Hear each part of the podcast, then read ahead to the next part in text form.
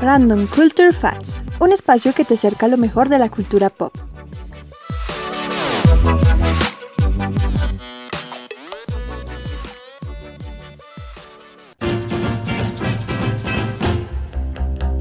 You look like an angel, walk like an angel, talk like an angel, but I got.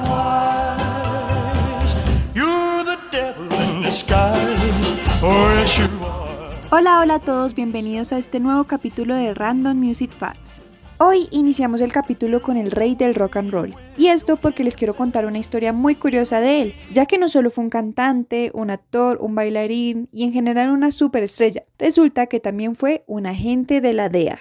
Así es, todo se remonta a 1970, cuando Richard Nixon era presidente de los Estados Unidos. Él, el que fue el 37 presidente de los Estados Unidos entre los periodos de 1969 y 1974, en los años 70 estaba en una época de muy baja popularidad, todo principalmente por la guerra de Vietnam. A pesar de que había ganado las elecciones de 1969, este candidato republicano había utilizado en su campaña el hecho del profundo malestar que tenía la gente sobre la guerra de Vietnam. Pero aún así, en 1970 seguían sucediendo muchísimas protestas, principalmente de jóvenes universitarios en contra de la guerra.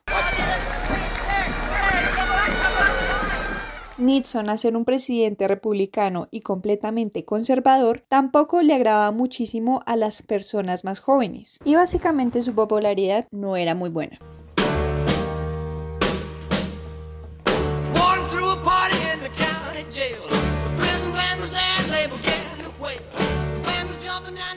Ahí es cuando llega el rey del rock and roll, Elvis Presley. Resulta que Elvis tampoco estaba pasando por una época muy buena en su carrera, ya que había pasado su época de oro, pues ya llegaban nuevas bandas en los años 60 como los Beatles o los Rolling Stones que no se acomodaban al estilo que él utilizaba antes. Su último resplandor había ocurrido en 1969 con unas presentaciones inaugurales en Las Vegas.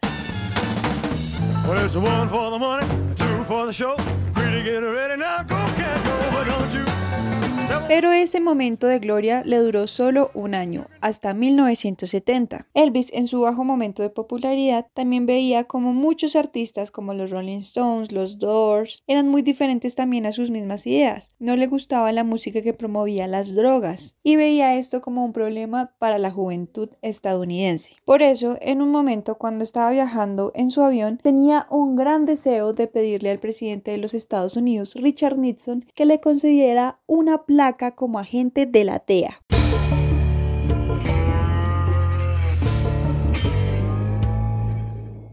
Por eso, Elvis le pidió a su equipo que le escribiera al presidente de los Estados Unidos. Entre esos, quien le respondió fue Bud Kroc, uno de las principales manos derechas del presidente Richard Nixon. Aunque no era claro por qué quería Elvis visitar al presidente, Kroc vio como esto una oportunidad para que el presidente tuviera un poco más de popularidad y tuviera de alguna manera un acercamiento hacia el público joven de Estados Unidos.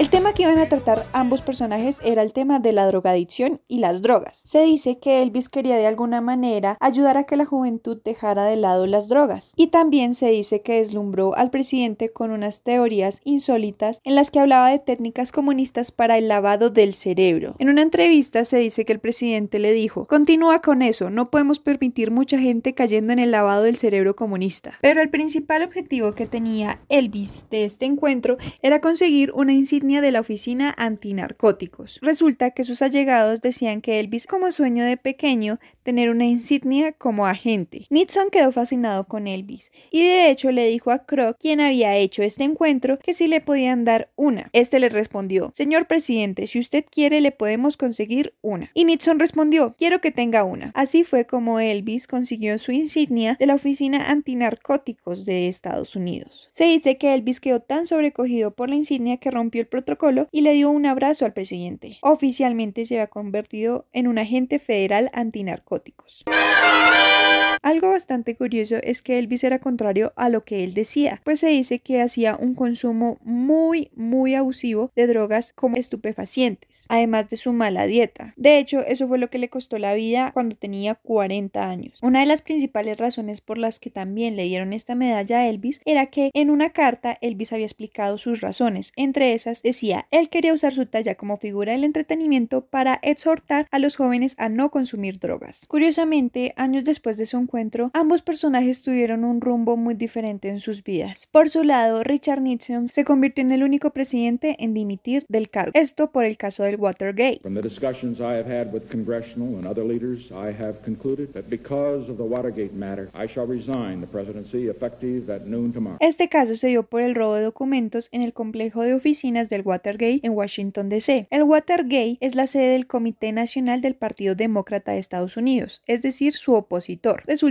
que varios republicanos robaron documentos muy confidenciales del Partido Demócrata y se supo que la administración de Nixon encubrió muchos de los responsables. Se dice que cuando la conspiración se destapó, el Congreso de los Estados Unidos inició una investigación, pero resulta que el gobierno de Richard Nixon no ayudó a colaborar con esta investigación, lo que provocó una crisis institucional. Esto hizo que al final renunciara como presidente. Algo que también hizo Richard Nixon fue retirar las tropas de Estados Unidos de Vietnam del Sur, uno de los temas por los que más se le criticaba. Algo bastante polémico también fue su visita a Pekín, ya que se convirtió en el primer presidente de los Estados Unidos en visitar China. Fue en febrero de 1972. Este encuentro tuvo profundas consecuencias geopolíticas. De hecho, la Unión Soviética estaba asustada. Esto porque tenía miedo a quedar encajada entre la OTAN por el oeste y China por el este.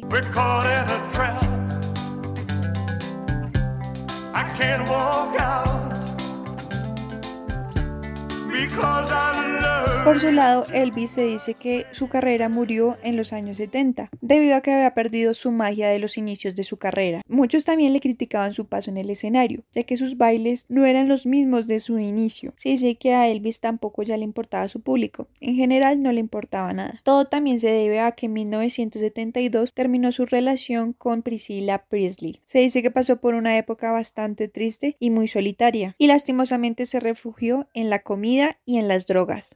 Además, su sándwich favorito tenía 8000 calorías y se dice que en alguna ocasión viajó en avión privado hasta Denver para comer uno de estos, el Fool's Gold Loaf. Lastimosamente murió el 16 de agosto de 1977 a la edad de 40 años. Es una leyenda que siempre estará en la mente de cualquier persona.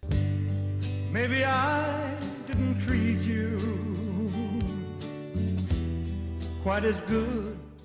Oficialmente no se tiene información de si Elvis en algún momento hizo una misión o no, pero lo que sí es seguro es que atesoró esa insignia de la DEA como un trofeo para el resto de su vida, y de hecho está expuesta en uno de los trofeos en su mansión en Graceland. Espero les haya gustado esta historia bastante curiosa y muy entretenida de el rey del rock and roll y uno de los presidentes más conocidos de Estados Unidos, Richard Nixon. Si ustedes quieren saber un poco más a profundidad sobre esta historia, los invito a ver una película que se llama Elvis y Nixon, que precisamente trata sobre este encuentro, algo bastante curioso y muy interesante de la música y de la historia cultural. Recuerden, me pueden seguir en mis redes sociales como Random Music Facts en Instagram y Twitter. También me pueden seguir en Spotify. Recuerden que siempre les voy a hacer una playlist sobre los temas que trato cada semana. Nos escucharemos en una próxima ocasión. Bye bye. When I first saw you with your smile so tender, my heart